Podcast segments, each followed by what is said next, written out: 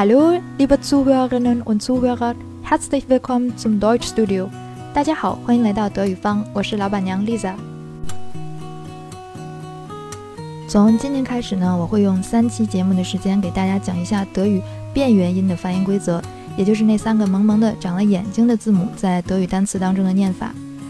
作为元音呢，它们的长短音发音规则跟我之前讲过的 a、a、e、o。U 的规则一模一样，没有什么新鲜的。需要大家注意的呢，就是发音的口型。我们先来看这第一张发音图，字母 a 上面加了两点，叫 a umlaut，它发 a 的音，嘴巴打开的位置跟英文里的 apple 的那个 a 差不多。那认真听上期节目的同学应该会发现，这个 a 的口型跟字母 a 的短音 a 是一样的。说完口型，我再来啰嗦这第 n 遍长短音的发音规则。当你看到字母 i 后面跟了字母哈，那就可以果断的把这个音拉长。单独的一个字母 i 后面啥都没有，或者只有一个辅音时，发长音的 i；后面跟两个以上辅音时，发短音 i。这种带眼睛的字母呢，在德语单词当中连排的概率几乎为零。如果你看到了，你可以直接去买彩票了。还记得德语里面彩票怎么说吗？对，Lotto。那啰嗦完这个发音规则，我这个实在忍不住给大家介绍第一个例词，叫 Universität，重音在最后一个 i 上面，Universität。这个单词它长成这样，如果不当大学讲，就太对不起它的长相了。德国的大学呢，向来以历史悠久、学费便宜著称。因此，有越来越多的中国学生愿意留学德国，增速都快赶上国内物价增长水平了。那虽然德国有很多种类的高校，我们中国学生呢还是倾向选择类似国内211级别的综合性大学。德国人管他们的985、211叫 Elite Universität，也就是精英大学。那数数其实也有不少，但我心目当中德国最好的大学肯定是海德堡大学，没有之一。因为无论是比历史的长短，比获得诺贝尔奖校友的数量，比图书馆的规模，还是比食堂饭菜的好吃程度，我都可以拍着胸脯说，绝对没谁了。不信大家可以去问已经被我忽悠到海德堡的德语课学员们。本想放两张海德堡的照片给大家看看，但是我实在是担心自己 hold 不住，直接哭晕过去，所以还是麻烦各位自己去百度一下好了。当然。我知道，不管我怎么说，那些铁了心去德国读工科的同学们心中的最美，肯定是那一个个 Technische Universität 工业大学。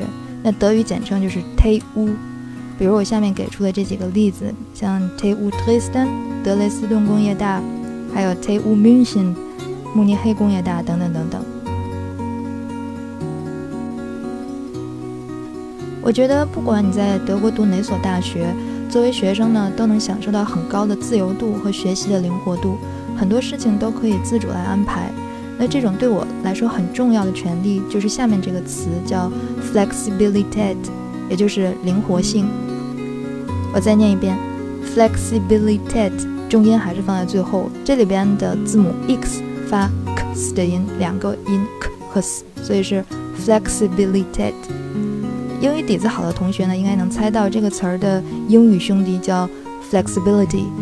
事实上呢，这种以 t a t tet 结尾的德语单词，几乎每一个都有长得一很像的一个英语亲戚。以后大家学久了就能发现这里边的规律了。我现在怀念的呢，除了海德堡大学的食堂、图书馆，还有那一家家打老远就能闻见香气的面包店。对于德国的酿酒师和所谓的米其林厨师，我都表示无感，唯独对这个面点师傅是格外的钦佩。那面包烤的叫一个外焦里嫩，那蛋糕做的叫一个秀色可餐，糕点的种类一年三百六十五天都不带重样的。来，我们一起念一下这个让我仰望的职业，Bäcker。这里边的 i 发短音 i，Bäcker。如果有一天我像金三顺一样转行当了 Bäckerin，我估计海德堡。图书馆附近那家面包店的老板一定不会感到意外。大家还记得这个德语名词是分男女的吧？职业也不例外。那么在 Bäcker 后边加上 en，也就是女面点师 Bäckerin。我在南开读本科的时候呢，就听说德国面包的好吃跟好利来的好吃不太一样。当时我们有一个外教老太太，他为了吃口正宗的德国小面包，不惜专门去坐动车去趟北京。提到这个老太太呢，我又想起一件事儿。有一次她去菜市场，原本只想买俩苹果，但是她怎么也不明白为什么售货员非得给她八个。其实这是因为德国人用手数数的方法跟我们不太一样。怎么个不一样法呢？请看下面这张图，他们用大拇指来表示数字一，然后他们的二呢，正好跟我们的八是一样的，于是就有了这个故事。当然，关于这个可爱又传奇的德国老太太，还有太多的故事可讲，恐怕我得专门录一张专辑了。希望你听完这个故事呢，也能记住数数这个词德语怎么说，也就是我图上印的叫 zählen。这里边 i 后面有一个哈，所以要发长音的 i z e l e n 非常好。我们接着看下一个例子。出门在外呢，德国人放不下的除了他们的小面包，还有正宗的 Käse，也就是奶酪。这里边的 a 发长音 a Käse。德国人对奶酪的执念，估计跟我们天津人对煎饼果子的挑剔有一拼了。德国人爱吃的奶酪呢，其实大多数都是邻国荷兰产的，很多奶酪的品种就是以荷兰的产地来命名的。那大家看下面这张图上印着的就是荷兰语 Nederlandish，再念一遍 Nederlandish。这里边的 i 发短音 i，因为后面有两个辅音，前面的 e a 合在一起发长音的 e Nederlandish。